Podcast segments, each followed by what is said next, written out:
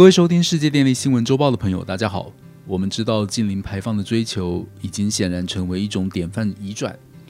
必须长时间、持续性、渐进式的进行。然而，俄乌战争吹皱了一池春水。虽然战争尚未结束，但战争所造成的影响已经遍及多方领域。不仅粮食、物价、供应链、燃料，甚至各国追求近零排放的目标以及能源转型政策都受到干扰。但是，这反而也是一个契机。各国因为俄乌战争，希望降低对传统能源的依赖，以达成能源自主，这已经成为普遍的共识。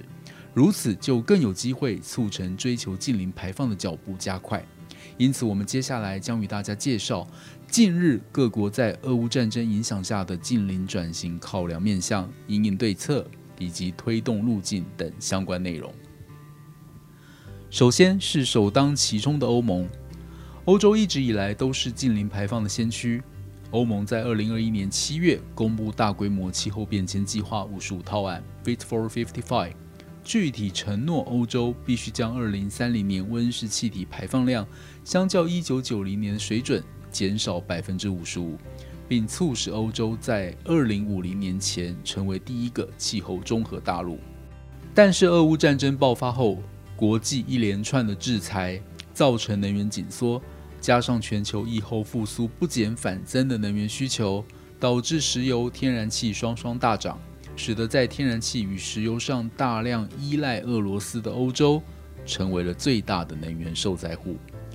因此，欧盟为了降低对俄罗斯能源的依赖，并促使天然气供应多样化，以及加速再生能源的发展，寻求能源自主，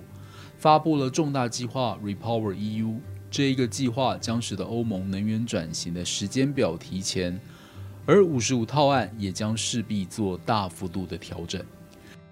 另一方面，俄乌战争也接连影响到韩国与中国。我们先介绍韩国的近邻路径。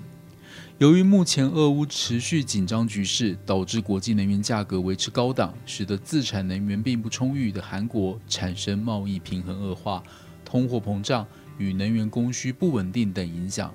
然而，韩国还是坚定地持续朝近零排放努力。韩国的碳中和与绿色成长框架法已经在三月二十二日经过国会通过，并且在三月二十五日起实施。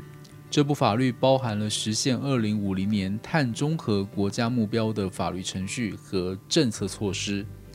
事实上，这部法律除了反映韩国政府实现近零排放和减少温室气体排放的强烈意愿之外，也确实呈现了准总统尹锡悦所擘画的未来韩国近零路径。尹锡悦主张维持二零三零年减排百分之四十的目标，并废止文在寅政府逐步淘汰核电的政策，将二零三零年能源配比方面。调整成核能从目前百分之二十九提升为百分之三十到三十五，再生能源从目前百分之三十调整为二十到二十五，化石燃料则为百分之四十到四十五。另外，尹锡悦政府将在二零二三年之前核定第十次能源供需基本计划及长期天然气供应计划。两者决定了韩国未来十五年能源政策方向的关键计划。与文在寅政府方向一致的是，尹锡悦认为全球近邻转型浪潮将为以出口为导向的韩国创造许多机会。尹锡悦主张核电出口，且小型模组化核能机组 SMR 技术将扮演关键角色。除此之外，将提高充电电池制造商的竞争力，持续发展氢能中心。以核能制氢，也就是所谓的粉红氢为努力重点。紧接着，作为世界上最大的发展中国家，也是全球最大石油进口国，中国也因为俄乌战争、国际能源危机而受到影响。尽管如此，中国仍打算按期实现碳达峰及碳中和目标，并号称将用全球历史上最短的时间完成全球最高的碳排放强度降幅。中国的近零排放路径主要分成：路径一，完善绿色低碳政策体系；为了实现碳达峰、碳中和的双碳战略目标，中国将借鉴国际相关经验，进行体制的改革和制度的创新，建构现代化的碳治理体系，并透过气候变迁相关立法工作，确立碳税、碳交易等根本制度，以及政府、企业、公民各方面的责任义务，为低碳投资提供长期稳定的良好环境。路径二，两端发力，做好降碳工作。目前中国的能源消费结构仍然以传统能源为主，在二氧化碳排放中，发电端占比约为百分之四十七，消费端则占了百分之五十三。因此，需要从两端个别着力。发电端需要推动能源结构多元化，鼓励非碳能源发电；消费端则控制化石能源消费。加快经济产业和能源结构的调整，并严加管控新增的高排放及高能耗的建设计划。路径三：健全碳市场交易体系。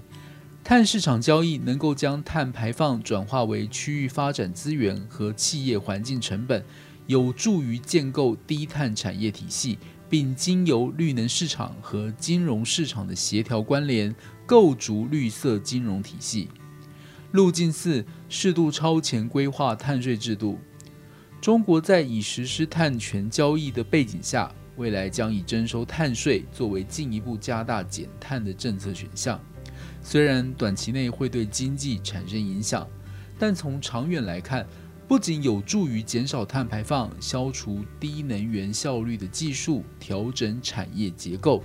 还能促进民众低碳意识，因此将适时选择碳税的实施路径，形成以碳排放交易加碳税为主要工具的市场化减排机制。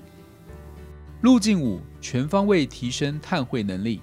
碳汇的路径主要可分成陆地及海洋，透过推动森林、湿地、草原及海洋生态系统吸收人类活动的 CO2 排放量。可有效减缓气候变迁，也可兼顾生态安全、生物多样性等永续发展的目标。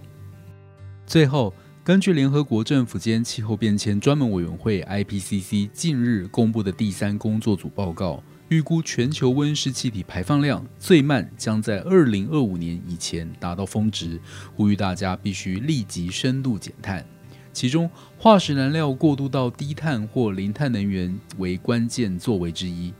因此，即使因为俄乌战火在短期之内，各国为了稳定供电，免不了必须依靠传统能源，而且将延宕近零排放的进度。但危机就是转机，也因为俄乌战争，各国意识到能源自主的重要性。势必针对再生能源或核能等低碳或零碳能源加大发展力道，以及加快发展速度。因此，长期而言，反而有助于更快达成近零排放的目标。最后，台湾也在三月三十号正式公布二零五零近零排放政策路径蓝图，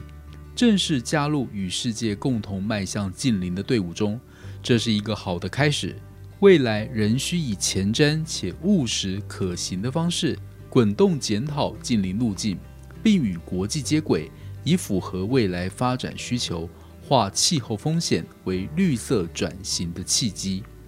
以上是本周世界电力新闻周报的整理报道。国际上电力的大小事，我们会持续密切关注，并且跟大家分享。若喜欢我们的频道，欢迎与好朋友分享哦。我们下周再会。